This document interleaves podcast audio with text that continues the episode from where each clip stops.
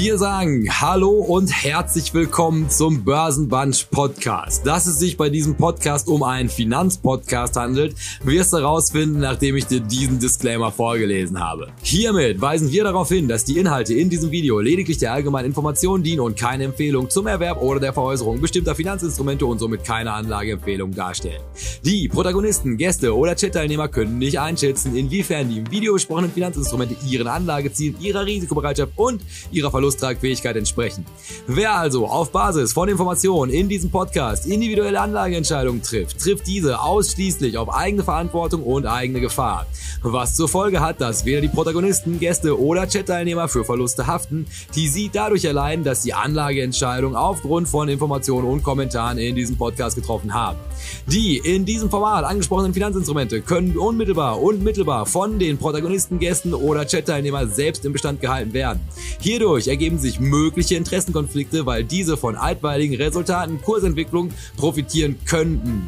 Wir wünschen Ihnen viel Spaß mit dem nun folgenden Programm. Herzlichst, Ihr Börsenbunch. Und dann noch schnell der Hinweis, das hier ist Teil 2 von einer zweiteiligen Folge. Sprich, solltest du Teil 1 noch nicht gehört haben, guck's einfach hier drunter, da findest du den ersten Teil. Ist auf jeden Fall wertvoll für den Kontext. Ansonsten viel Spaß. Und dann sagen wir Hallo und herzlich willkommen zum zweiten Teil von unserer großen Balance Out Risk Folge. Und jetzt starten wir also direkt mal mit einem Zuckerstück nämlich dem zweiten, dem ominösen zweiten Teil von dieser E-Mail, die wir bekommen haben. Und äh, das muss Herr Strelo vorlesen, weil ich mal wieder vergessen habe, dass ich oben links in der Ecke nichts lesen kann. ich bin mir nicht sicher, ob die momentane Situation so schlimm ist und die nächsten zehn Jahre wirklich so schlimm werden. Haben wir mit der Finanzkrise 2008 das Schlimmste nicht schon gesehen? Immerhin wurde damals das Ende des Kapitalismus ausgerufen. Solche Schlagzeilen sehe ich derzeit nicht. Wir werden es erleben. Plant doch bitte für Dezember 2033 schon mal eine Fortsetzung ein. Thema, eine Reise durch das Zinsmassiv 2023 bis 2033, Höllenritt oder Kaffeefahrt. Mhm. Einen Hörer hättet ihr sicher. Viele Grüße, Herbert. Und dann möchte ich hier einmal kurz beginnen mit, also Dank für eine wirklich tolle E-Mail, Herbert. Und selbstverständlich, ich werde diese Folge, ich werde, ich werde uns da ein Bild zu bauen und ich stelle uns die auch, also wenn ich soweit im Zug in die Zukunft planen kann, stelle ich die ein für 2033, dass die hier auf diesem Kanal schon auf dich wartet. Wenn es ähm, YouTube ähm, dann noch gibt. Wenn es YouTube dann noch gibt und es ist untergegangen zwischendrin. Ähm, weil sonst wäre jetzt erstmal meine Frage an euch, bevor ich dann die dunklen Wolken mit Edward Chancellor hier drüber ziehe. Können es überhaupt noch schlimmer werden als 2008? Also, weil es eine, bere eine berechtigte Frage. Also, ja. also, keiner spricht über Finanz, keiner ist gerade abgesagt auf den Kapitalismus. Also viele Dinge, wo man jetzt sagen würde, hm, also auf, auf überall, hier posten sie hier wieder diese Bullen und diese grünen Kerzen, die nach oben gehen. Also eigentlich, der Markt ist sich wieder ziemlich sicher. Zinssenkungen, hier Bill Eckman setzt schon wieder auf äh, günstiges Geld. Wie seht ihr das denn? Also würdet ihr sagen, das ist halt Soft Landing. Es hat einfach gut, das war überhaupt nichts, dieses ganze hier Howard Marx, der Schwarze, ja. Also das, das wer, wer, wer, mich kennt, weiß ja, was ich jetzt sage. Ähm, das ist ja genau der Moment, wenn du so etwas wirklich denkst und davon überzeugt bist, dann, dann hast du nicht begriffen, dass es 2005 ja auch viele gab, die haben Folgendes gesagt. Herbert, hör zu. Hey, schlimmer als 2000 bis 2003 mit 65 Prozent Minus kann es nicht werden. Damals haben sie das Ende des Internets ausgerufen. Liest du sowas heute? Nein. 2005. Und dann kam 2007 und dann kam 2008 und dann kam der März 2009 mit den Tiefs. Ja? Lange Rede, kurzer Sinn. Es sind ja genau die Ereignisse, von denen wir keine Vorstellung haben, die den größten Einfluss nehmen können wenn sie passieren. Und wir wissen es nicht, ob sie passieren und wann sie passieren.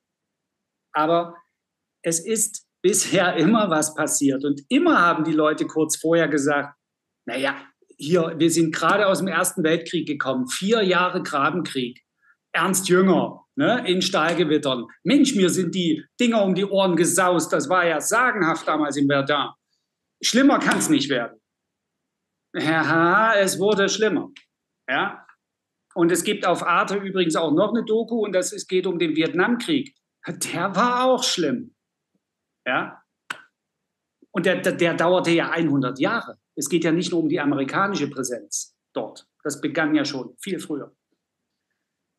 Also es kann immer irgendetwas passieren. Und wenn wir gerade nicht über das Ende des Kapitalismus sprechen, dann sprechen wir aber vielleicht über Klimawandel, was wir vor zehn Jahren noch nicht so gesprochen haben. Oder wir sprechen über revoltierende Massen im Sinne von Piketty in Sachen Ungleichheit. Und zwar mit Gewalt beseitigen, wenn die Regierungen es nicht schaffen. Ich bin jetzt ganz wertfrei. Ich enthalte mich jetzt jeder Meinung. Ich sage nur Risiken. Damals war es vielleicht das Ende des Kapitalismus und heute sind es andere Schlagwörter und nächstes Jahr können es wieder andere sein. Wir hatten zwischendurch übrigens mal eine, eine, eine Pandemie, von der spricht ja gar keiner mehr. Wenn genau. ich gerade Erster Weltkrieg sage, ähm, damals gab es irgendwie äh, 20 Millionen Tote oder so, äh, äh Kriegstote. Ja, und nochmal so viel mit der spanischen Grippe. Ja, ja, 2018, 2019, 2020, äh, 19, 19, 18, 19, Jahre her. 19, die spanische Grippe, 20 Millionen Tote. Mehr als der Erste Weltkrieg. Ja, also es passieren einfach Dinge. Das, der Herbert, da musste, da musste durch. Es passieren immer Dinge. Und es passieren die Dinge immer dann, auch wenn du nicht damit rechnest. Das ist ja das Problem. Nichts kündigt sich so richtig sauber nachvollziehbar an ähm, weil es auch jedes Mal eben, wie du sagst, leicht anders ist. Also die gleichen Sachen wiederholen sich nicht unbedingt, aber ein gewisser äh, Reimrhythmus ist ja in der Geschichte dann leider doch wieder zu erkennen. Und äh, mit schwarzmalerischen Szenarien, du hast schon ein paar genannt, will ich jetzt gar nicht groß fortsetzen, aber überleg mal, wie stark die Abhängigkeit vom Internet ist. Mhm. Und ähm, auch wenn das für einen Krieg gebaut ist, das Internet als dezentrales Netzwerk, äh, ist es sicherlich nicht äh, ja, so sicher, dass es auf ewig bestehen kann. Es wird, wird viel Energie darauf verwendet, dass es weiter äh, funktioniert. Und vielleicht ist aber auch mal was ganz Schlimmes, dass das zusammenbricht. Und jetzt muss man nur überlegen, wie abhängig sind wir vom Internet? Ja, ich glaube, mittlerweile abhängiger als vom Öl. Mhm. Ähm, die ganze Wirtschaft. Also da, da sind, sehe ich mögliche Szenarien auf jeden Fall.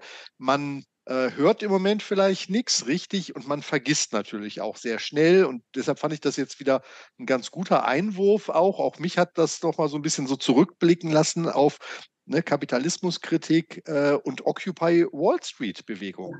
Das war ja nicht äh, lustige Klimakleber irgendwie. Das war schon eine, eine massive Bewegung, ja. auch ähm, in Frankfurt übrigens. In Frankfurt hat es richtig geraucht. E8, genau. Ja. Also, also da, da, war auch, ich habe die Anekdote, glaube ich, schon mal erzählt. Also ich war auch damals im Krisenstab einer Bank äh, und wir haben Mails an alle Mitarbeiter geschrieben gehabt, auch äh, zur Arbeit kommen. Homeoffice war damals keine Option übrigens. ähm, äh, zur Arbeit kommen, aber bitte äh, in, ähm, äh, gerne in privater Kleidung. Also, dass du dich nicht als Banker in Frankfurt zu erkennen gibst in klassischen Lederschüchen, Anzug, äh, weißes Hemd, Krawatte und Co., sondern äh, quasi so Räuberzivilmäßig. Also Hoodies machten damals dann schon die Runde. Du musstest auf der Straße quasi für jemanden gehalten werden, der am liebsten mitdemonstrieren würde, aber irgendwie dem schnöden Mammon folgend jetzt doch zur Arbeit muss. Ähm, das war schon äh, eine eigene Stimmung und da ist in der Tat wenig von übrig geblieben. Mhm. Und deshalb äh, muss man sagen, ja, es werden andere Herausforderungen sein. Klima und so weiter halte ich auch für wirklich relevante Bedrohungen, die dann auch dazu führen können, dass so ein Wirtschaftssystem hin ist. Und du hast es im, im Rückblick gehabt und wir haben es mehr oder weniger vor der europäischen Haustür, Krieg. Ja, also, also die nicht, gar nicht so lange her, dass wir über, äh, gibt es wieder einen Einsatz von Atomwaffen vielleicht mit einer gewissen Wahrscheinlichkeit diskutiert haben. Reden wir jetzt auch nicht mehr drüber. Sehr zermürbender in meinen Augen fast altmodischer Krieg, wenn man sich die Drohnen und die Schutzschirme mal wegdenkt, ähm, der da so äh, ausgefochten wird. Ähm, das ist, das ist eine existenzielle Bedrohung. Äh, Corona fand ich sehr gut als Einwurf auch, äh, was vielleicht eben nicht steuerbar ist, weil unbekannt. Ja. ja. und insofern in Sicherheit sollte man sich nie wägen. Die sind meistens bestraft worden, die das getan haben. So. Und jetzt bekommt ihr mal den Edward Chancellor Take, der also nicht minder beunruhigend ist. Also wir fangen vielleicht erstmal an damit, also wann, wann, wann crasht es überhaupt? Ne? Also weil das ist ja eigentlich eine ganz relativ simple Logik. Also halt, wenn viele Leute gleichzeitig darauf aufmerksam werden, dass jetzt ein guter Zeitpunkt wäre, irgendwas loszuwerden und du findest auf der anderen Seite nicht genug Abnehmer dafür. Das ist halt, sobald der Markt aus dem Gleichgewicht wird und das ist, wo die Preise abrauschen. Das heißt also, sobald eine Situation entsteht, wo vielen Leuten, denen es vorher nicht klar gewesen ist, gleichzeitig zur Erkenntnis kommen, ach du Scheiße, ich möchte Wertpapier XY nicht mehr besitzen, das kommt auf den Markt und auf der anderen Seite sitzen aber auch Leute, die zur Erkenntnis gekommen sind, ich will es auch nicht kaufen, vor allem nicht zu diesen Preisen. Das ist, wo es dann halt crasht. Bis in den ersten Circuit Breaker, dann haben wir zehn Minuten, wo wir durchatmen können. Aber wenn dir halt einfach klar ist, das ist trotzdem noch ein scheiß Wertpapier, dann gehen die Dinger wieder auf und es fällt direkt wieder hinterher. Und dann kannst du den Markt stabilisieren, wie du möchtest. Und all diese tollen Mechanismen, die wir uns haben einfallen lassen, um sowas zu vermeiden, wenn halt einfach mehr Leute verkaufen wollen, als es kaufen wollen, kommt entweder die Federal Reserve und kauft es uns ab und dann verliert man aber endgültig den Glauben an dieses System oder es muss halt einfach dahin fallen, wo es halt hingehört, nämlich zu einem Preis, der halt einfach als fair erachtet wird durch den Markt. So, bringt uns jetzt zu einer Bühne, die ich bis vor kurzem, also die am laufenden Band, also angezählt wurde, die aber, also ich nie wirklich verstanden habe. Und dementsprechend glaube ich, dass viele Leute das wahrscheinlich auch überhaupt nicht nachvollziehen könnten, weil das ist, kommt mit einer gewissen Komplexität. Aber wenn man es einmal gerafft hat, dann merkt man, ach du Scheiße, das ist ein Riesenproblem. Also es ist vielleicht so ein halbes Jahr her, da hatten wir ja hier ähm, die Stanley Druckenmiller-Folge. Und aus welchen Gründen auch immer wurde Stanley Druckenmiller ja nicht müde, die ganze Zeit immer auf diese Social Benefits einzugehen. Er hat halt gesagt, also wenn die USA weiter so Geld ausgeben, weiter so Schulden machen, werden sie nicht in der Lage sein, den Sozialstaat zu finanzieren. Und dann denkt man sich natürlich, naja, ja, aber kann doch Stanley Druckenmiller ja egal sein. Also der ist ja bekanntlich mehrfacher Milliardär. Also ob jetzt die Leute irgendwie dann überleben oder nicht, das kann dem in den Hamptons ja, stört den ja nicht. So, und dann in diesem Buch bezieht er sich ja auch also mehrfach auf dieses Buch Price of Time. Und wenn man das gelesen hat, merkt man auf einmal, welche Rolle diese Social Benefits spielen. Und das können wir auch jetzt mal wunderbar hier auf Deutschland runterbrechen, weil das macht es eigentlich noch mal viel transparenter. Denn was dieses ganze günstige Geld ja auch getan hat in den letzten 20 Jahren, ist, es hat eine Situation erschaffen, in der wir halt den Menschen als Konsumenten von oben bis unten durchsubventioniert haben. Also wir haben jetzt halt Menschen hier, die aus der freien Marktwirtschaft bei ihrem Arbeitsplatz selbstverständlich sehr schlecht bezahlt werden können. Weil halt alles, was der Arbeitgeber dir nicht zahlt, hat der Staat dir gegeben. Ne? Kriegst du halt Wohngeld, kriegst halt irgendwie was für die Kinder, kriegst halt Steuererleichterung. Wenn du wohnen musst, dann nehmen sie keine Stund, also keinen kein, Steuersatz auf den Read. Also ganz viele tolle Programme, die wir uns alle leisten konnten, als Geld nichts gekostet hat. Jetzt nehmen wir mal an, diese Programme fallen weg. Und das sieht man ja jetzt hier in Deutschland gerade sehr gut. Es wird zukünftig nicht mehr ausreichend Geld da sein, um halt einfach alle Leute von oben bis unten durchzuwindeln. Das heißt also, hier kommen wir sofort in eine Situation, wo die Menschen, wenn der Staat nicht einspringen kann, nicht mehr genug zum Leben haben werden.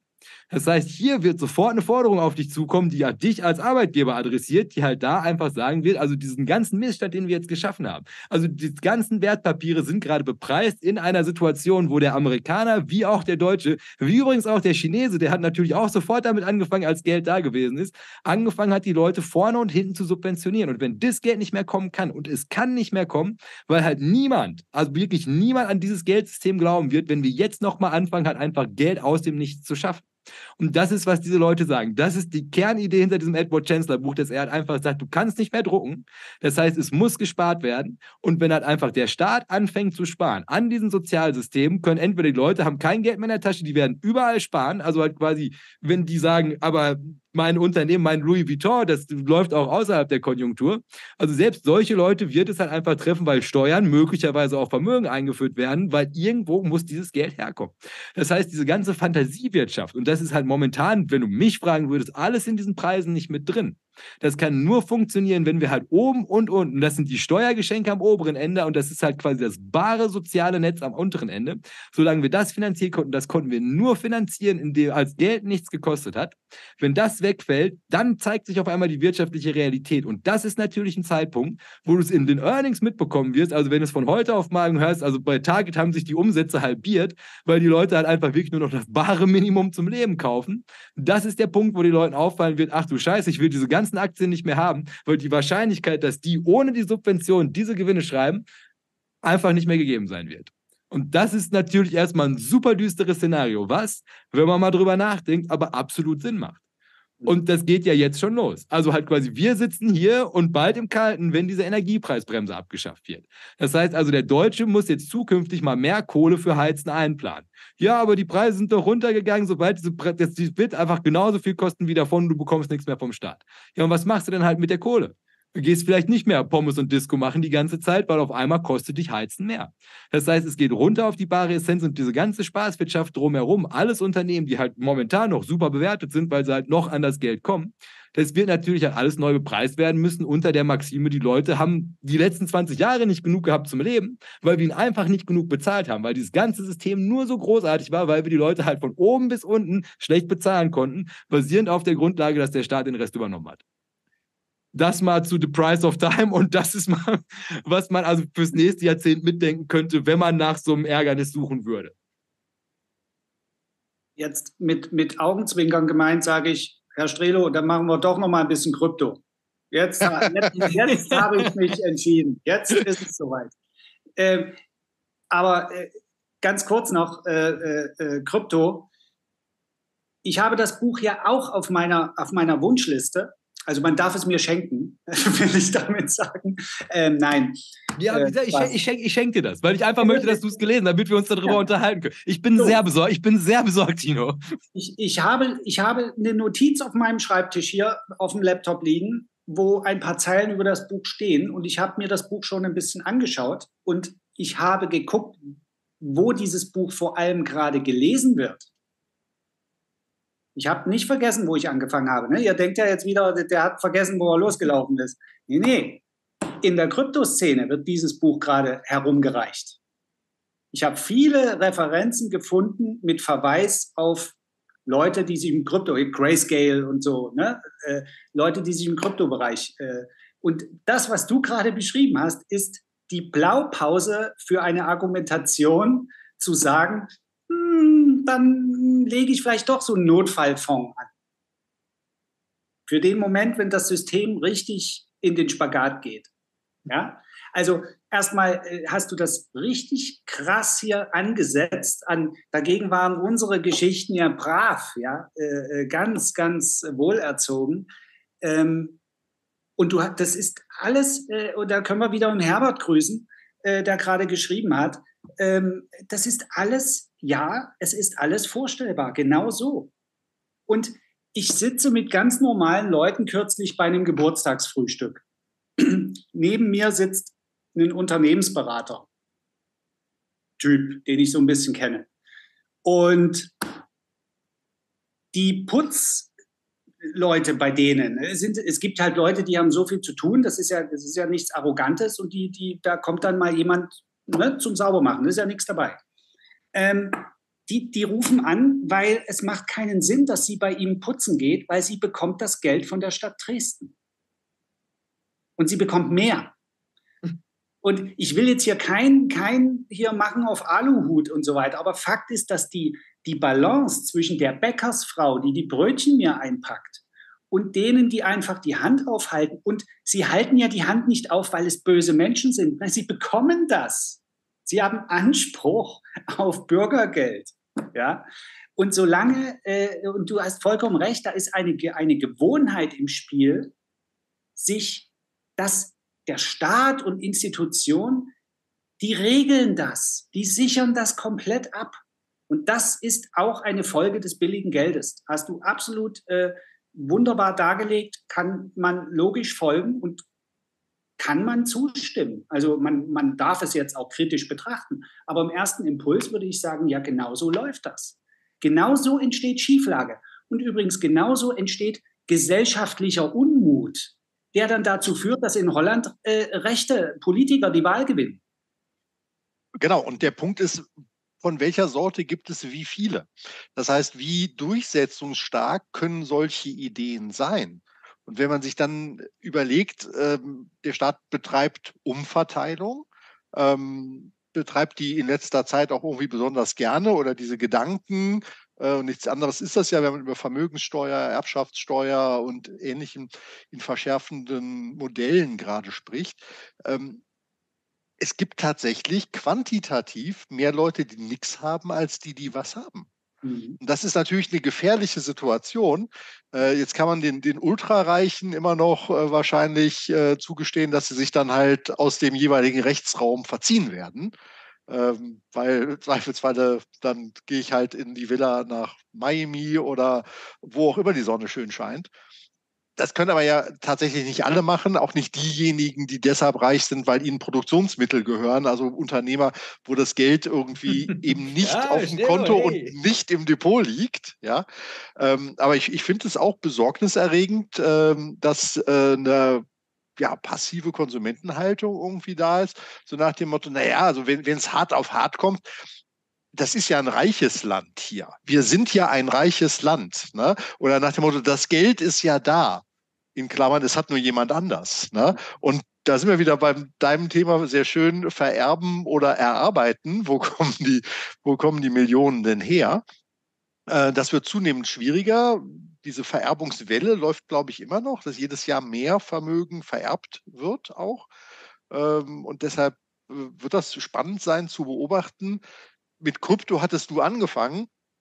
Und ich referenziere jetzt äh, nicht äh, auf Helmut, sondern auf Hardy, äh, der nämlich im Silber unterwegs ist. Und äh, auch ich habe mich irgendwann mal mit dem Thema Silber beschäftigt gehabt, weil es halt diese Silbermünzen gibt, die auch offizielles Zahlmittel in der Bundesrepublik Deutschland nach wie vor sind. Ah. Ähm, und da muss man auch auf achten, welche man hat, weil die haben unterschiedlichen Silberanteil in der Silbermünze selber drin. Und das ist sozusagen so dein natürlicher Hedge gegen einen fallenden Silberpreis, dass du, wenn der Materialwert drunter wäre, könntest du es immer noch als Zahlmittel machen. Mhm. Äh, sehr anschaulich hatte er dargestellt gehabt, dass relevante Mengen starke Rückenschmerzen verursachen könnten. äh, anders als Gold ist Silber halt nicht so teuer, deshalb ist es besser verfügbar, aber besser auch zu stückeln. Aber man bräuchte schon irgendwie ein stabiles Fundament, äh, damit der Keller nicht aus dem Gleichgewicht äh, gerät. Man, man, braucht einen Träger und, und, und die machen es nicht, weil sie kriegen ja Bürgergeld, weißt du, kannst du ja nicht bezahlen. Ja, ja, aber das sind, das sind all die Gedanken äh, ja. nach dem Motto, wie Jay das schon wirklich sehr eindrücklich beschrieben hat, dass zur Not dann der Staat doch irgendwie durchgreift und äh, sich es dann dort holt, wo es doch da ist. Und ja. wir merken das ja bei so ein paar anderen Sachen und, und Jay freut sich ja auch über äh, 2000 Dollar plus Goldunzenkurse. Ne? Und mir fällt dann immer nur ein, okay, wenn es 2000 Euro plus ist, kannst du noch nicht mal mehr einen Krügerrand kaufen ohne Identitäts- und Vermögensnachweis sozusagen. Weil 2000 äh, Euro ist halt die Freigrenze, wie du Gold. Waren mal, es waren mal 10, ne? es waren vor kurzem noch 10. Ja, ja. genau. Also ne, so ein paar Dinge sind halt irgendwie, werden keine 500-Euro-Scheine mehr gedruckt. Ne? Äh, Gold kriegst, kriegst, du nur noch in kleinen Stückelungen irgendwann. Äh, das ist schon, wenn man in so düsteren Gedanken, wir wollen den Aluhut jetzt hier nicht pflegen, aber wenn man in so düsteren Gedanken unterwegs ist, kann man schon irgendwie so ein bisschen abdriften und sagen, es, es könnte ja auch nicht gut weitergehen, sondern ein bisschen katastrophaler. Ich will aber wieder den Ball zurückspielen zu dir, Jay. Ähm, natürlich würde, wenn der Staat als Produzent von Windeln ausfällt, dann können die Leute tatsächlich weniger tun. Denn aktuell können sie noch eine ganze Menge tun.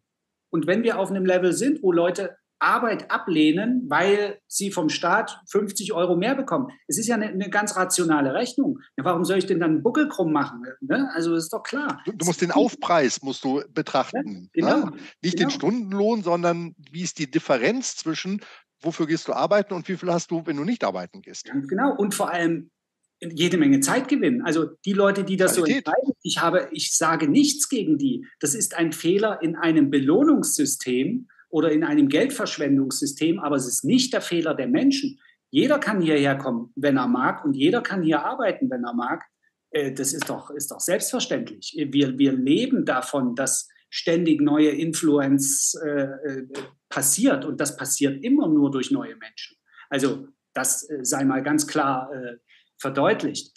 Aber wenn es ein statisches System gibt äh, und dieses dann, ich will jetzt nicht wieder losgaloppieren, sondern will ja wieder zurückkommen, und dieses System aber kein Benzin mehr hat, um die, um, um die Leute abzufüllen, ja, rein in, in den Rachen, ähm, dann wird das auf der Konsumentenseite erstmal ganz schnöde dazu führen, dass weniger Geld ausgegeben wird. Und das werden die Firmen ganz brutal merken, speziell die, die eben auf Spaß und Konsum äh, ausgerichtet sind. Und das sind heute übrigens sehr viele. Es gibt nicht mehr viele klassische Unternehmen. Vieles ist im Dienstleistungs-, Service-, Spaß-, Freizeitbereich. Der dritte Streamingdienst ja. ne, und so weiter. Alles, was kein Mensch braucht. Und zweitens werden aber diese Leute, also erstmal haben sie ganz schnöde weniger Geld, ganz mathematisch durchgerechnet. Und das hat Folgen auf die Unternehmen. Aber die werden echt sauer. Denn sie haben 10, 15 Jahre lang die Windeln angehabt und mussten sich nicht an der Toilette anstellen. Die konnten es laufen lassen. Weil es gab immer frische Windeln. Ja? Und wenn es keine frischen Windeln mehr gibt, dann fängt der Kampf um die Toilettenschüssel an, um, in, um schön in diesem Kontext zu bleiben. Und dann werden die echt sauer. Und dann kippen die Straßenbahnen um. Ja? So, ich glaube, darauf willst du nämlich auch ein bisschen hinaus.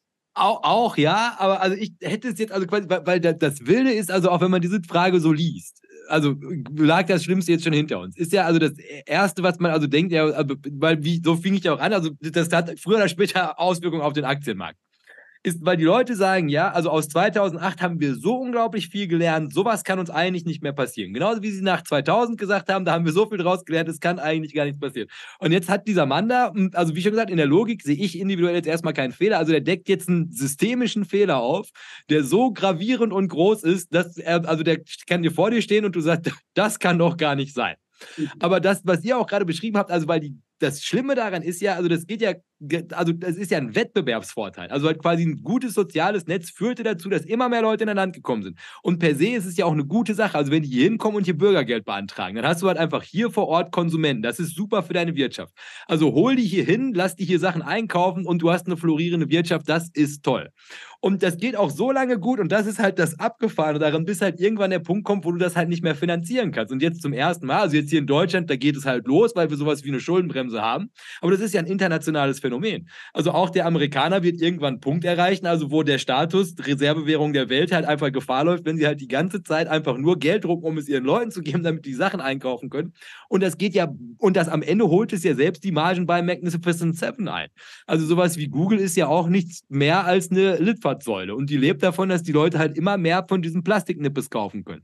Und wenn die keine Kohle mehr haben, weil halt ein Großteil der Kohle, also zum einen davon gekommen ist, dass die als Ganzes subventioniert gewesen sind, aber halt auch darüber hinaus, also halt du dein ganzes Land wettbewerbsfähig gemacht hast, indem du die Leute halt vorne und hinten, du hast den Arbeitgeber subventioniert, du hast die Leute subventioniert, Wohngeld, Kindergeld, also wofür es überall irgendwie Geld gegeben hat. Was aber eigentlich, und das ist halt quasi, also das der Underlying hinter dieser ganzen These, das läuft alles darauf hinaus, dass du die Leute halt liquide gemacht hast. Also halt quasi, du hast es geschafft, als Staat das günstige Geld von den Notenbanken über 8 Millionen Ecken umzuverteilen in die Taschen von den Leuten, die immer weiter konsumieren konnten. Und jetzt, wo das günstige Geld zum Ersiegen kommt, würde theoretisch dieses ganze Modell ins Stocken geraten. Und dann fallen dir halt die Konsumenten weg und halt ein Großteil von dem, was wir aufgebaut haben die letzten 20 Jahre. Und so sind die Aktien momentan ja auch noch bepreist. Und das ist die Gefahr, die man hier sehen könnte.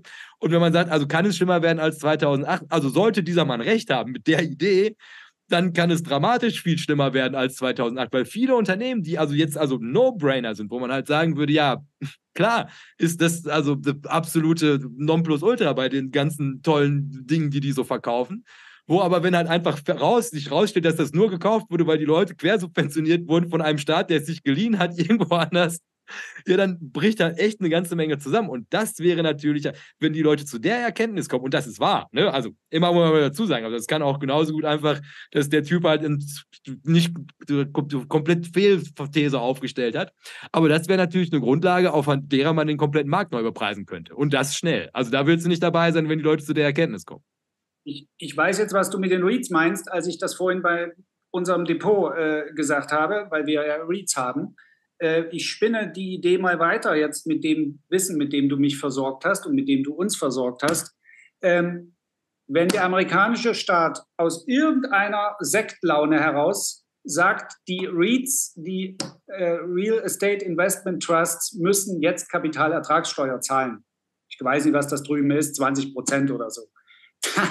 Dann, fallen aber dann fallen aber die, die Gewinne mächtig nach unten und entsprechend wird die Auszahlung, ja, das ist nur noch ein Bruchteil von der aktuellen Auszahlung. Das heißt, das komplette, der in, komplette Investment Case, also erstmal sind wir auf aktuellem Kursniveau, wo wir denken, oh, ich habe vorhin sowas vor mich hingemurmelt, gute Bewertungen, wir stehen zum Teil bei 2008er Niveaus und so. Das kannst du abhaken. Die Bewertung rutscht natürlich nach unten beziehungsweise erstmal nach oben, weil wenn eine Steuersubvention, du, du sagst es ja, eine Steuererleichterung ist ja letztendlich auch nur eine Subvention, ein Pamper, ein Windeln, ja, das meintest du nämlich. So, dann fällt der Kurs des REITs nach unten, natürlich, weil antizipiert wird, die müssen jetzt Steuern zahlen, das frisst an den Gewinnen und die werden die Dividende kürzen, Klammer auf, müssen, Klammer zu, weil sie ja weniger in der Tasche haben nach Abzug der Steuern bei gleichem Aufwand und bei gleichem Cashflow. Die Mieten bleiben gleich. Gehen wir mal, ne, lassen wir mal die Kirche, Kirche im Dorf. Ja, und dann ist eine, ist eine Realty Income, die jetzt bei 50 Dollar steht, steht auf einmal bei 35 Dollar. Und die hast du dann im Depot. Na, schöne Reise. Ne? Und das meinst du mit Fehlbewertung. Äh, und da käme ja jetzt auch noch mit hinzu, dass also eigentlich auch die These, die Mieten bleiben gleich, in dem Szenario auch nicht mehr haltbar wäre weil also du würdest halt ganz grob durchsieben, also weil ein Großteil der Leute, die da gerade mieten, halt einfach kein tragfähiges Geschäftsmodell haben. Also weil, also mal ganz abgesehen von dem, was wir immer sagen, also diese Zombie-Unternehmen und die refinanzieren und dementsprechend bleiben die am Leben, ist also das betrifft ja, ist ja viel größer auf einmal, wenn man mhm. sagt, also das ist halt quasi der, der Konsument, das ist der Punkt, an dem es zusammenläuft. Und der ist überhaupt nur so, also der, der kann sich überhaupt nur so viel leisten, weil also zum einen das Unternehmen ihm halt besser bezahlen kann, dadurch, dass halt die andere Hälfte von seinem Lohn durch den Staat finanziert wird. Und dann auf der anderen Seite am Ende also hat er ja mehr Brutto für Netto, einfach nur, weil er halt auch durch den Staat subventioniert ist. Das heißt also, wenn da Ordnung einkehrt und halt quasi die Nachfrage, dann werden ja, was weiß ich, wie viele Unternehmen einfach so schon kippen. Das heißt, die ganzen Mieter von Realty Income, da werden wahrscheinlich, sagen wir mal, 20 Prozent der Lüt fallen halt einfach, gehen insolvent. Und auf einmal hast du halt einfach ein Überangebot an Immobilien. Ne? Und das ja. muss ja auch irgendwo ausgeglichen werden. Gleichzeitig holen sie sich dann, versuchen sie die Steuer noch zu erhöhen. Und dann wäre jetzt meine, also Kritik wäre, ja gut, aber können die die Wirtschaft überhaupt so crashen lassen? Und das wäre ja die Frage. Ne? Also im Nachhinein, also wäre das ja einfach, also Todesstoß für Kapitalismus, so wie wir ihn gerade gemacht haben. Aber, und das ist halt das, also womit ich seitdem am Hadern bin, ist ja, also gäbe es überhaupt noch eine andere Möglichkeit, außer, weil, weil die Problematik ist ja die, wir haben das so scheiße werden lassen. Das ist nicht wie Kapitalismus gedacht gewesen ist. Das, was wir gerade machen, hat nichts mehr mit der Uridee von Kapitalismus zu tun. Also halt einfach die ganze Zeit Handouts zu geben und den halt einfach künstlich einfach irgendwie, also das Ganze, was Schumpeter damals erfunden hat, schöpferische Zerstörung, das sieht halt vor, dass die halt verdammt nochmal pleite geht. Und da halt irgendwie zu sagen, aber ah, wir können es uns nicht erlauben, dass halt irgendwie der Senioritäten-Autobauer pleite geht und dann sind 20.000 Leute arbeitslos. Die ganze Idee hinter Kapitalismus, wieso das über Jahre hinweg so gut funktioniert hat, ist, weil das das passiert ist. Ja. Und da haben wir halt, also externen Eingriff in dieses System, was bis dahin gut funktionierte, halt vorgenommen. Und das war ja auch gut. Also halt, wir haben es geschafft, dass die Leute mehr Wohlstand haben seitdem. Nur jetzt mit nach Edward Chancellor ist das halt einfach kein echter Wohlstand gewesen. Was wir gewährleistet haben, ist, also wir können haben einfach alle Leute künstlich auf dem Papier reicher werden lassen. Und das ist aber halt zukünftig nicht weiter finanzierbar, weil dieses ganze System halt nicht darauf ausgelegt ist, dass du halt einfach Unternehmen mitschleppst. Und, und, und das ist ja auch, also da, wieso geht es jetzt in Deutschland so bergab? Obwohl der DAX so super läuft. Ist, weil wir haben ja nichts anderes gemacht, als also dieses ganze Land ist beschissen, vorsichtig gesagt. Ist aber grundsätzlich hätte man die Kohle nehmen müssen. Wie kann es sein, dass ich halt in einem Land, was über die letzten 20 Jahre so viel Kohle gemacht habe, Slalom fahre um irgendwelche Schlaglöcher? Das ist Infrastruktur, die hättest du fertig machen müssen, als das Geld da gewesen ist. Was hast du mit der Kohle gemacht? Du hast sie umverteilt über acht Ecken, über irgendwelche Sozialsysteme, damit immer mehr gekauft werden kann, was natürlich die Zahlen super in die Höhe getrieben hat. Aber jetzt fehlt dir halt einfach die Infrastruktur und du bist halt nicht zukunftsfähig. Das heißt also, was jetzt halt irgendwie so versuchen, durch die Blume noch darzustellen, ist ja eigentlich genau das, was die letzten 20 Jahre verpennt haben. Nämlich dieses Land einfach attraktiv für die Zukunft zu machen. Und das fehlt ja jetzt gerade. Also du bekommst kaum noch einen LKW heile durch dieses Land, weil die Löcher so tief sind und die Brücken zusammenbrechen und das hätte alles gemacht werden müssen. Und Kapitalismus hätte das auch getan, wenn du ihn nur gelassen hättest. Haben wir aber nicht gemacht. Wir haben einfach gesagt, so, ach, ist ja super, das ist Exportweltmeister. Und dann legen wir noch irgendwie einen Vorwurf, der nochmal irgendwelche Bonusauszahlung an wen auch immer vornimmt, der dann immer noch mal mehr in der Tasche gehabt hat. Und halt dieser ganze Niedriglohnsektor in Deutschland kann ja auch nur funktionieren. Wieso sind die Unternehmen hier so wettbewerbsfähig? Hier, weil wir den Leuten halt im Endeffekt einfach also einen Knopf und einen Staubfussel bezahlen konnten und den ganzen Rest hat der Staat finanziert. Und klar hast du riesige Gewinnmargen, wenn du halt einfach keine Personalkosten hast, weil die halt mehr oder minder vom Staat quersubventioniert wurden. Aber jetzt, wo auf einmal es heißt Schuldenbremse beziehungsweise Inflation ist da, beziehungsweise der Euro, die größte Volkswirtschaft in diesem kompletten Währungsraum steht auf dem Spiel, hier, da muss halt irgendwo der Rotstift angesetzt werden. Und das geht sofort zulasten von den ganzen Unternehmen, die bis hierhin gut gelebt haben. Und sollten wir jetzt halt wirklich in der Situation sein, wo halt diese ganzen Unternehmen bepreist sind, nicht nur hier, sondern auch in Amerika und in China ist es auch das Gleiche, muss man immer mit dazu sagen, dann stünden wir jetzt hier vor der Situation, dass man sich halt wirklich fragen müssen, was wären die überhaupt wert in einer Welt, in der halt quasi nicht das Geld von der Zentralbank über Umwege in die Tasche des Konsumenten umgeleitet wird. Und das ist ein gruseliger Gedanke. Und das ist wirklich was, also wo ich, also seit ich dieses Buch gelesen habe, also wo ich mir wirklich, die, die, also weil es halt auch Sinn ergibt für mich. Also es ist jetzt nichts, also ich meine, man sieht es ja jeden Tag. Und we, also mein, weil, würdet ihr sagen, das ist zukunftsfähig hier? Also sind wir auf einem guten Weg? Jetzt nur also in Deutschland, also mit Homebase, das kann man ja irgendwie wenigstens noch was nachvollziehen. Auf gar keinen Fall. Auf gar keinen Fall. Und ich, ich äh, habe das ja schon ein paar Mal gesagt, ich spüre auf den Straßen auch so eine, so eine, es ist so eine, es ist Rom auf dem Zenit, ja. Die, die, also jetzt sind sie alle ein bisschen partymüde. Also man merkt schon, dass die Kneipen nicht mehr so voll sind. Aber es war einfach eine Party und man ist am Wochenende verreist und es wurden sich alles Mögliche in die Wohnung gestellt und, und konsumiert, wie du es beschreibst. Ähm, es wurde deswegen auch nie die Aktienquote signifikant höher also in, im Sinne von Vermögen äh, aufbauen und Verantwortung übernehmen. Wozu denn? Der Staat macht's doch. Hier, guck dir die 15 Prozent an, die Doofköppe, die jeden Monat 300 Euro in den ETF-Sparplan donnern. Bin ich blöd, da fahre ich doch nach Malle. Ja, einmal im Monat. So, und ich äh, äh, äh sage das und ich muss auch mal sagen, Jay, ich habe dir das schon mal gesagt, das, was du sagst, das unterschreibe ich, das ist kein Kapitalismus, den wir hier haben. Bin ich ganz bei dir. Und der Kapitalismus, der das immer geregelt hat, das ist österreichische Schule. Ich habe nur einen großen Kritikpunkt an der österreichischen Schule, aber an sich geht es dort um Allokation von Ressourcen jedweder Art nach Marktbedingungen. Wo etwas gebraucht wird, entsteht erhöhte Nachfrage und damit können Preise erzeugt werden und eine höhere Produktion zieht das nach sich. Und wenn die Nachfrage nachlässt, dann verödet diese Industrie und eine andere kommt ins Spiel. Und es gibt Leben und Sterben. Es ist Natur.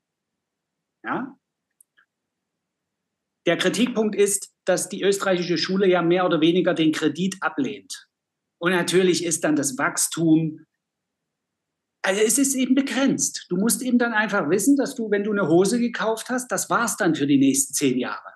Ja, also, weil du musst das Geld erstmal ansparen. Also, und früher übrigens, ich bin noch mit, mit Sprüchen aufgewachsen von meinen Eltern, wenn du das Geld für eine Couch nicht hast, dann kannst du sie dir nicht kaufen. Das war vor Erfindung des Kredits. So sind äh, unsere Eltern noch durch die Gegend gelaufen. Da musstest du eine Sache Cash bezahlen oder du konntest verschwinden raus. Spinnst du? du? Du guckst dir hier im Kühlschrank an und hast nur 100, 100 Mark in der Tasche? Irre, geh weg. Ja, das, äh, niemand wäre auf die Idee gekommen, das so zu finanzieren.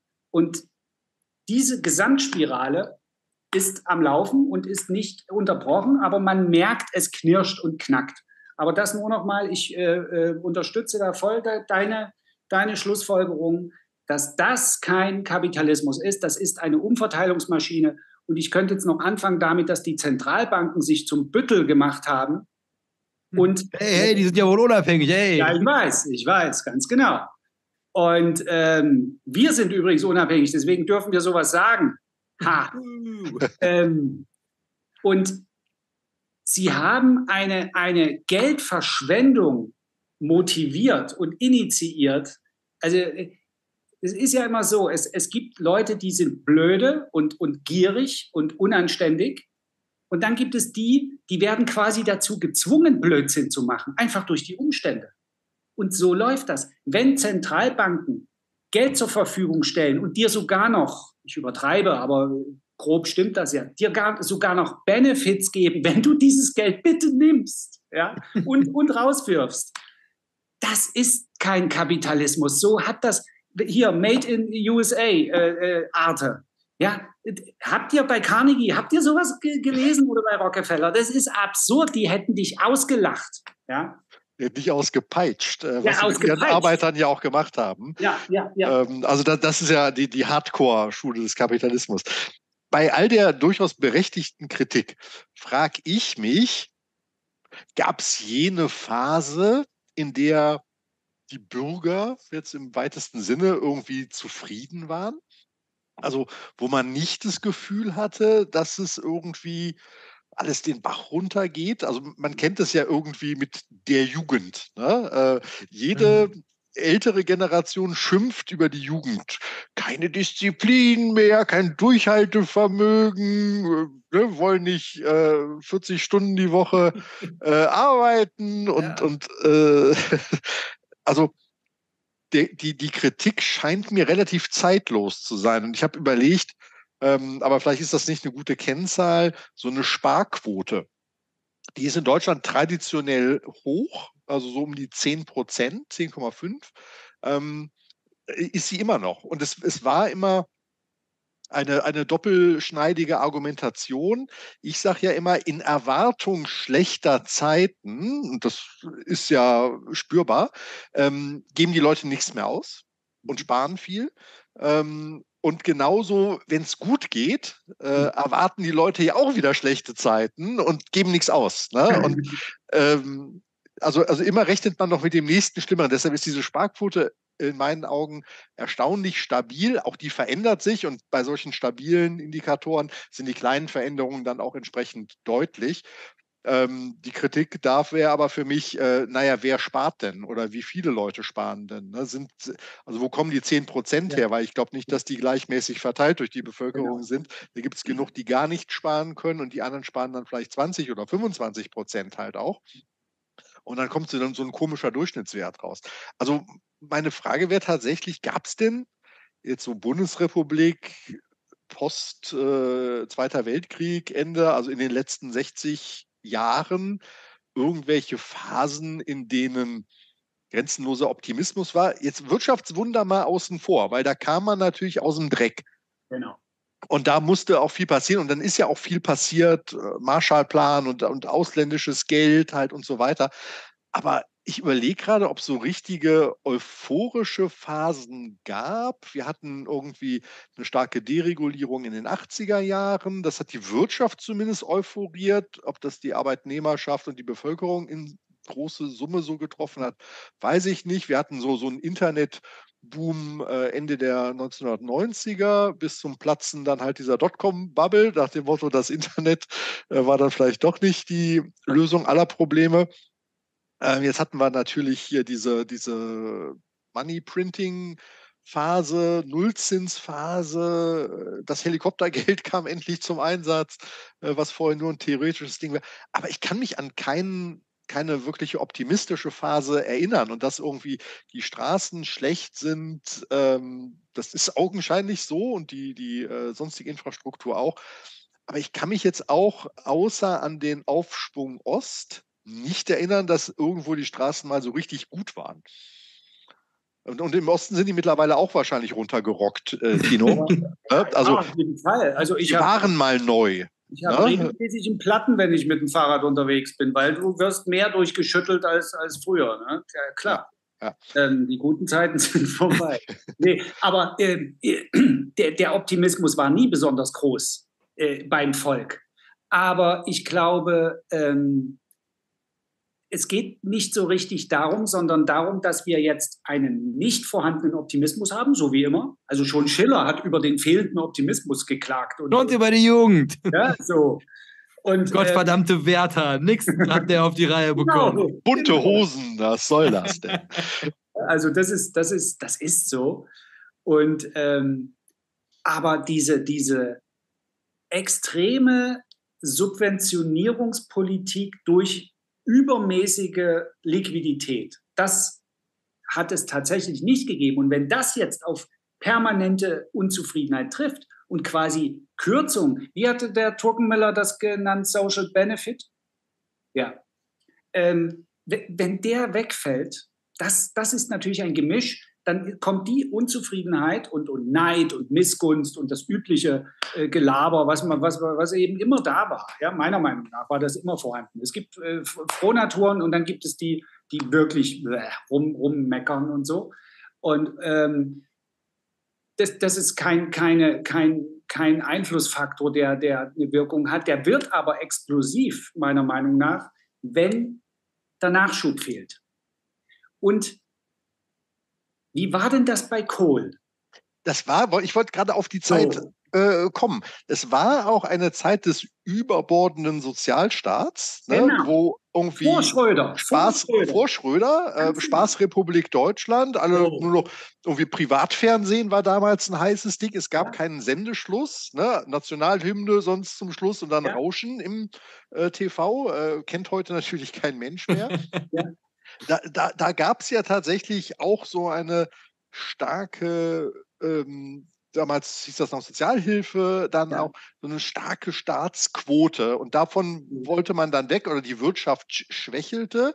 Dann kam irgendwie der Regierungswechsel zu Schröder, der sich mit dieser Agenda-Politik äh, extremst unbeliebt gemacht hat, aber natürlich tatsächlich auch was bewegt hat am Ende des Tages. Und zwar dadurch, dass er Leuten etwas weggenommen hat. Aber, aber du, bist, du, bist, aber zu schnell. Warte mal noch kurz, Jay. Du bist zu schnell. Ich wollte nämlich noch in der Phase bleiben. Ich war zu, zu Ende dieser Phase, war ich mal ab, mehrmals in Ungarn, also immer regelmäßig. Ich erzähle euch mal Anekdoten, wie wir den Westen wahrgenommen haben. Und das ist ja dann kein Einzelfall. Du musstest dich damals ganz offensichtlich nicht beim Arbeitsamt melden. Du warst arbeitslos. Fertig aus. Tausende von gut ausgebildeten jungen Menschen haben in Budapest für ein Appel und ein Ei gelebt, hatten dort Wohnungen, Freundinnen und Spaß. Weil die Kohle, die D-Mark wurde überwiesen und die haben das in Forint umgetauscht, das ist die ungarische Währung. Und äh, die haben in Saus und Braus gelebt. Das könnt ihr euch nicht vorstellen. Und wir haben uns die Nasen breit gedrückt an den, an den Fenstern der Restaurants. Und wir haben natürlich gedacht, ey, krass, das ist der Westen. Du wirst zugeschissen mit Geld. Und das ist das, was du meinst, Jay. Und diese Phase hatten wir nämlich schon mal. Und Schröder musste es brutal zerkloppen als SPD-Mann. Ja, Hut ab.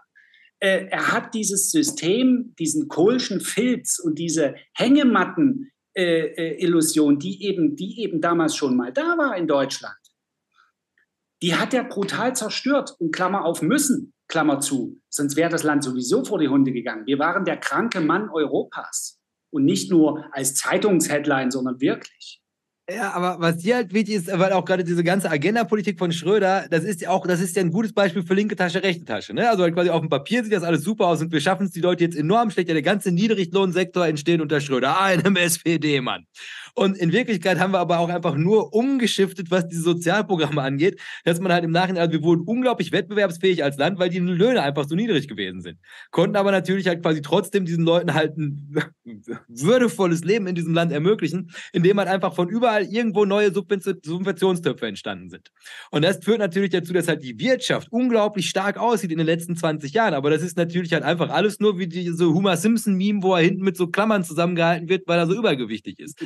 Und das, das, also die, was halt wirklich, worum man den Geist so schwer drumherum bekommt, ist die Tatsache, dass halt wir uns aktuell, brandaktuell, in einem der größten Experimente der Menschheit befinden. Also diese komplette Notenbankpolitik, keiner hat eine Ahnung, was das für Auswirkungen haben wird. Und, und das ist halt das, was, was, da halt gesagt wird. Also man kann halt also sich die, die historischen Werte dazu ne, zu Rate ziehen und da steht halt einfach drin, Kapitalismus funktioniert sehr gut, also das ist das beste System, was wir kennen, würde den Kapitalismus machen lässt. Und das haben wir jetzt also in, in den wichtigsten Volkswirtschaften dieser Welt, haben wir das gefühlt für die letzten 20 Jahre ausgesetzt. Sondern wir haben halt einfach gesagt, also der Markt hat einen, einen eigenen Kopf und der würde halt ganz gerne sagen, also wenn du vor Ort irgendwie Kinderspielzeug verkaufst und keiner ist mehr in deinem Laden, dann kannst du dir trotzdem weiterhin Geld leihen und sogar deine Leute, also obwohl du die Löhne kürzen musst und dann kriegen die Kurzarbeitergeld, damit du halt ja diese Filiale nicht zumachen musst, weil wir die Arbeitsplätze sichern wollen, damit es hier allen Leuten gut geht. Und parallel dazu, also äh, entsteht jetzt halt einfach, also, also eine Welt, wo aber halt quasi alles schon digital versandt wird und du schleppst dieses ganze Zeug mit und das über Jahre hinweg.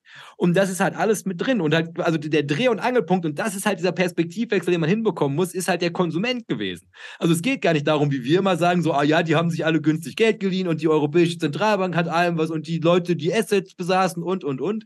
Primär war es eigentlich immer halt quasi dieser große Umverteilung, dass halt die Nachfrage, das ist die, die halt eigentlich auf diesem Heroin des günstigen Geldes gewesen ist und die kann dir alles ruinieren, weil das Vertrauen in den Staat, also wenn du sagst, die kippen uns die U-Bahn um, das basiert alles darauf, dass die denken, der Euro in der Tasche ist morgen noch ein Euro in der Tasche. Und wenn das Vertrauen kippt, und deswegen glaube ich, werden die eher wie Schröder, also oder härter als Schröder, halt einfach, und weil, weil was man sich auch immer noch mit überlegen muss, also um das nochmal schlimmer zu machen jetzt, ist momentan ein Viertel des Bundeshaushalts ist Subventionierung einer dysfunktionalen Rentenkasse nur in diesem Land. Und die, das sind aber natürlich auch die Leute, die halt das Geld verkonsumieren. Und wenn die dir als Konsumenten wegfallen, also was bleibt denn über von dem Dienstleistungssektor? Also hier sowas Florierendes wie der Phoenixsee, also guck dir mal, wer da in den Cafés sitzt.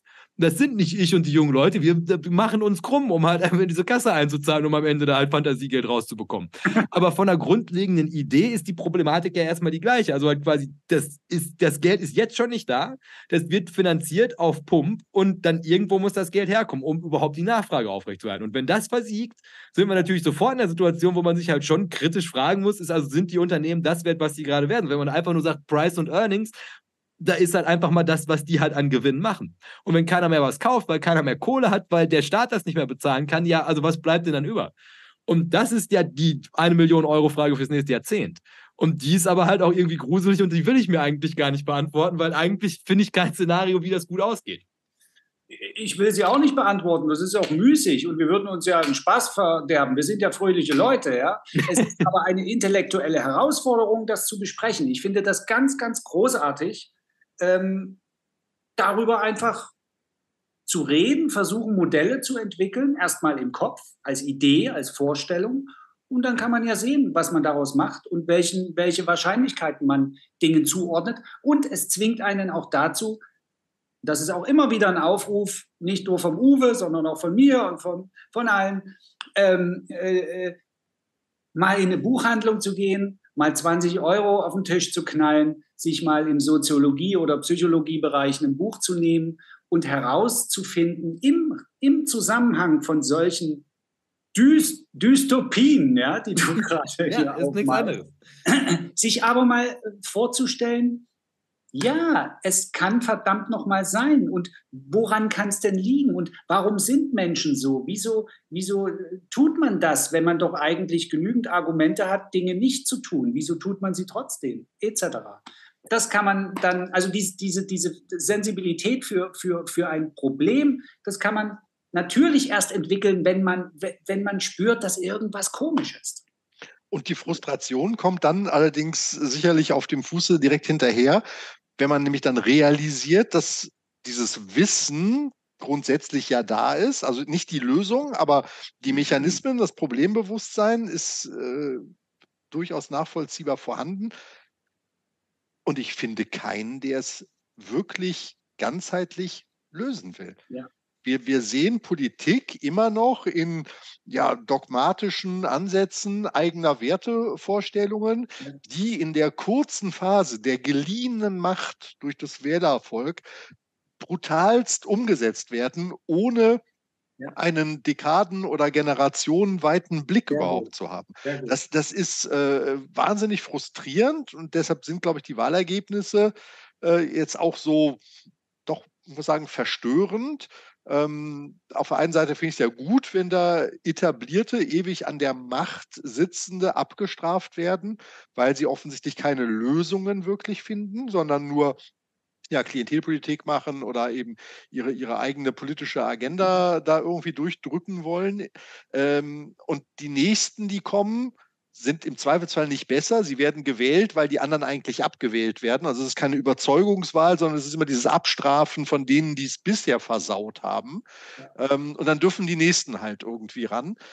Und das macht mich für, für Politik halt irgendwie so frustriert, äh, weil ich mir dann manchmal schon so eine Technokratenregierung eigentlich wünschen würde, wo diese, dieses exzellente wissenschaftliche Wissen da ist und dann irgendwie äh, in die Praxis umgesetzt wird. Da wissen wir auch Theorie und Praxis, das passt auch nicht immer zusammen. Mir fehlt, mir fehlen die Vorbilder muss ich sagen. Also in einzelnen Aspekten hast du in anderen Ländern attraktivere Modelle, aber so ganzheitlich sehe ich es auch nicht irgendwo, dass es das Paradies äh, nur wenige Flugstunden entfernt irgendwo halt gäbe. Ähm, und das frage ich mich, ob, ob die Menschheit hat, man kriegt ja immer das, was man verdient, ne? also jetzt nicht in Geld, sondern in Regierungen und Partnerschaften und sonstigem. Ähm, da, da, bin ich irgendwie leider nicht so optimistisch, ja, außer, außer es wird weitergehen. Also es, es wird weitergehen und auch so ein, so ein Land wie Japan mit großen demografischen Problemen, die Wirtschaft äh, wurschtelt vor sich hin, die Notenbank macht da so eine, so eine Flatline irgendwie, äh, wie auf dem Cardio-Monitor. Äh, auch, auch da geht es irgendwie weiter. Ne? Äh, also, also das ist so der, der Optimismus, den, ja. den sehe ich halt noch. Äh, und ich sehe auch noch nicht die brennenden Hütten äh, überall. Aber die Unzufriedenheit und die Frustration, die, die finde ich halt irgendwie ein bisschen ent, entmachtend an ja. der Stelle. Äh, interessant, bei dem Stichwort Technokratenstaat, da dachte ich, hey, da hat wohl jemand Peter Thiel gelesen, hey, weil genau davon spricht Peter Thiel. Okay. Er sagt, weg mit diesen ganzen Arschlöchern, hier müssen Technomacher an die Regierung. Okay, anderes Thema. Aber ich, du hast etwas ganz, ganz, ganz, ganz Wichtiges gesagt. Langfristdenken im Sinne eines Leitbildes. Wieso reden wir hier? Wir, wir, machen jetzt mal ausnahmsweise nach fünf Stunden Sendedauer, machen wir jetzt mal wieder kurz ein bisschen Börse, liebe Leute. Warum sprechen wir hier bei so ganz einfachen Dingen wie einem ETF-Sparplan von einer Mindestanlagedauer von zehn Jahren? Oder? Sprechen wir doch. Und da, ja, da, sind wir, da sind wir noch, da sind wir noch verrückt. Eigentlich müsstest du 15, 15 oder 20 Jahre. 15 ist der, ist der wissenschaftliche Wert. Ja. So. Das Renditedreieck. Also äh, äh, wieder so etwas. Du, du machst eine, eine Planung für dich für die nächsten 15 Jahre mit einem ETF. Und du kannst zwischendurch mal zwei Jahre lang Palantir haben und du kannst auch mal ein Jahr lang äh, Nvidia haben und du kannst du mal ein bisschen, ne, und dann wirst du auch mal mit VW wieder ausgestoppt. Ja, das ist alles prima. Aber du hast einen, einen äh, ETF und du weißt, du hast dir Gedanken gemacht, 15 Jahre läuft der. Ja, ich, ich, kann, ich kann mit Sparplanraten ein bisschen spielen, aber mehr oder weniger bin ich da jetzt strategisch aufgestellt.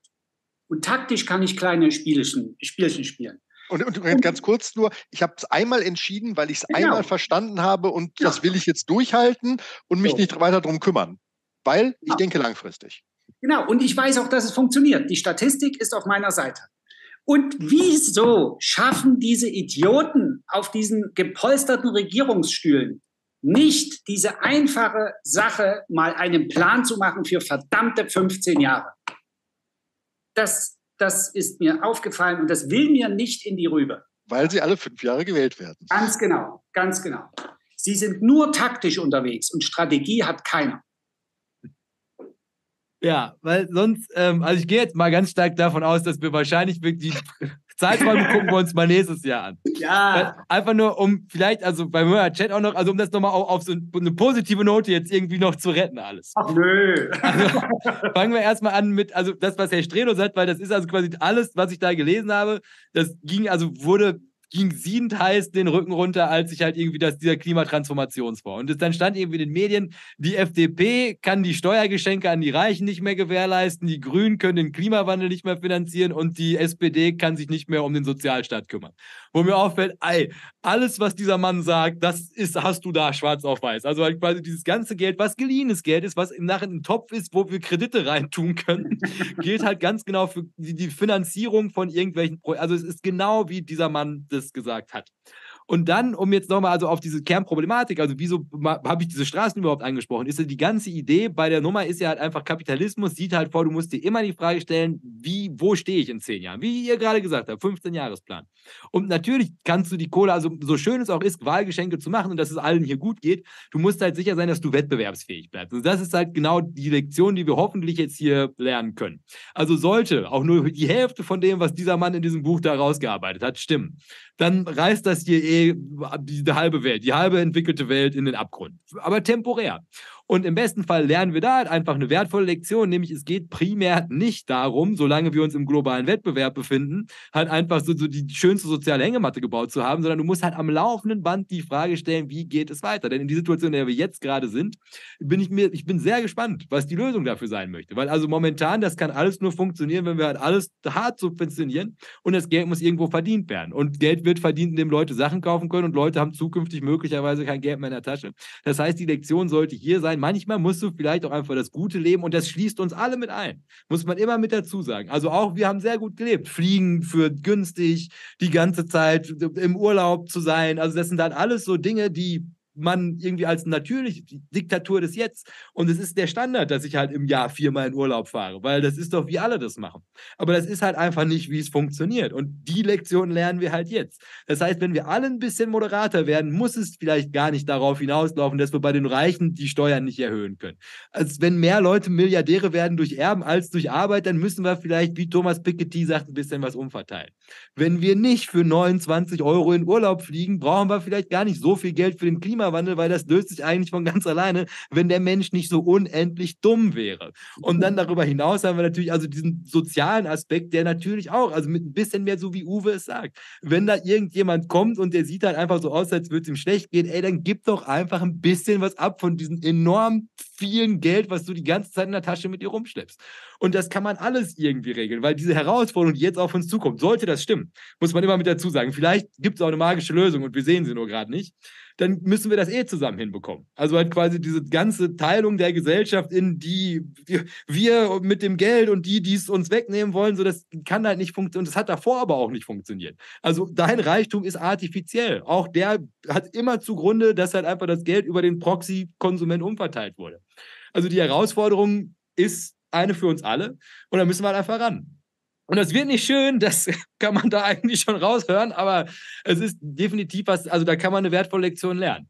Und wenn wir halt nicht wollen, dass es hiermit wieder endet, oder jetzt habe ich leider irgendwie, eigentlich jetzt hier in so einer, bräuchte man meinen Kampf noch als zweites Buch mit dazu.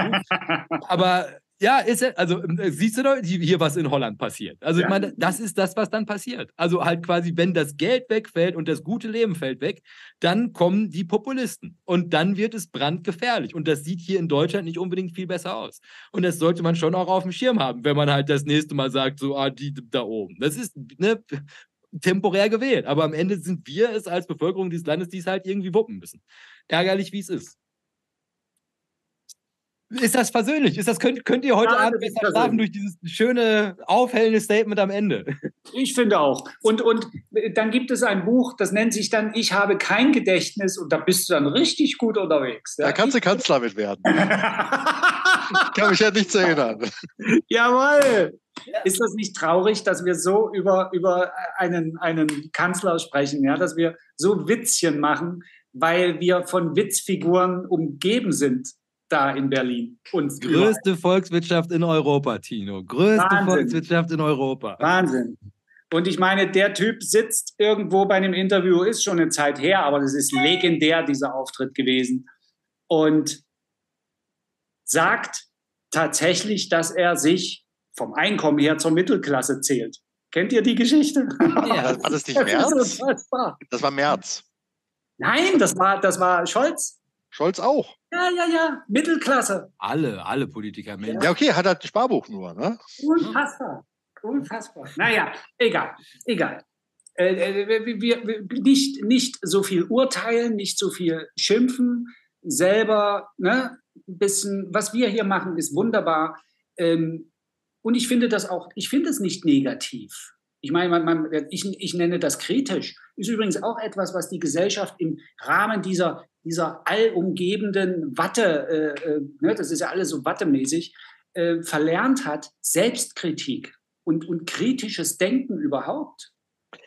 Ja? ja? das ist aber diese Blasenbildung halt auch. Ja. Ne? Nach dem Motto, du umgibst dich nur mit Leuten, die die gleichen Ansichten haben. Also du gehst ja nicht in Diskurs. Das wurde ja regelrecht zelebriert und empfohlen, so, wie verhalte ich mich im Internet? Naja, da musste und da kannst du und dann sind alles Vorteile und der Algorithmus macht das für dich und es ist alles cool und du musst dich nicht streiten. Hey, du bist doch cool, du brauchst dich nicht streiten. Doch, verdammte Mist. Ich hatte bei das gesagt, piep. Ähm, doch, doch, doch, ich will mich streiten. Nur so komme ich doch weiter. Nein, wie, wie kann man denn das alles verlernen wollen?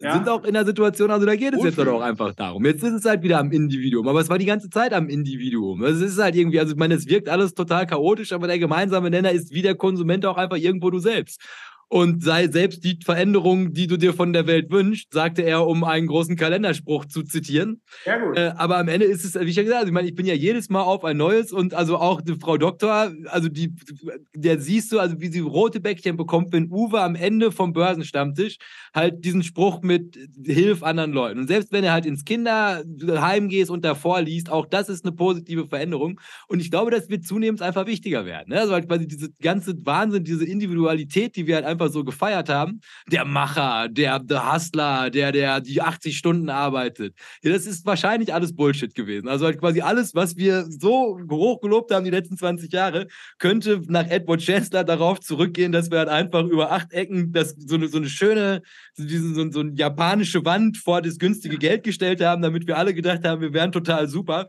Aber eigentlich hat Mario Draghi uns das mit der Bazooka geradeaus durch in die Tasche katapultiert. Ich dachte, du sagst jetzt, wir sitzen in der Höhle und wir sehen die Schatten und wir halten die Schatten für die wirkliche Welt. das wäre auch Das wäre auch so gewesen. Ja. Ja, aber also vielleicht einfach um jetzt, weil das ist eure Chance, hier heute mal nach nur zweieinhalb Stunden rauszukommen, möchte ich an dieser Stelle einmal mit dazu sagen, diese Folge hat mir unglaublich viel Spaß gemacht.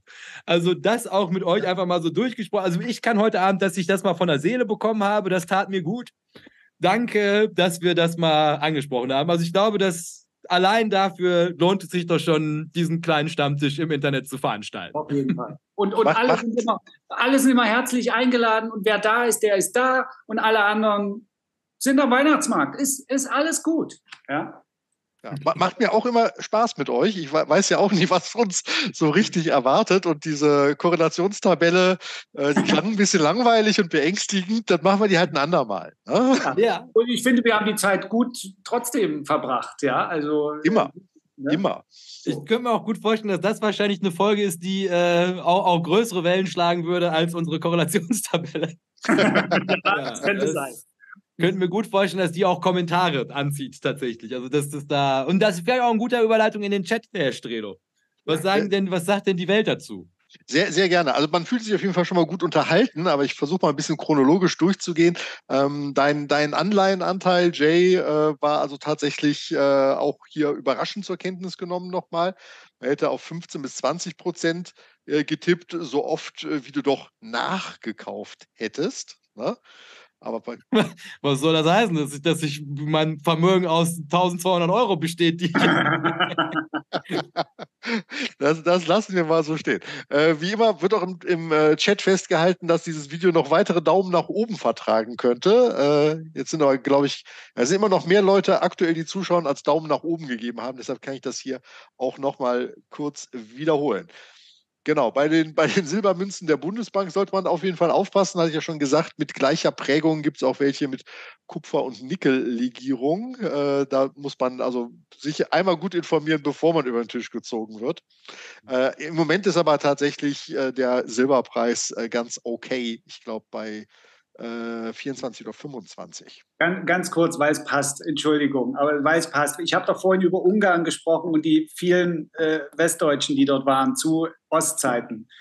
Dort gibt es ja sehr viele Thermalbäder, auch in Budapest, das Gellerbad ja. zum Beispiel, ein weltberühmtes Bad, tolle Architektur. Bad, ja. ne? Äh, so, und woran erkennst du die Deutschen aus dem Osten und kannst sie unterscheiden von den Deutschen aus dem Westen, wenn du im Thermalbad an der Speedo-Badehose, würde ich jetzt sagen. Hey. Wir, du hast gerade von Silber gesprochen. Silberketten waren natürlich damals.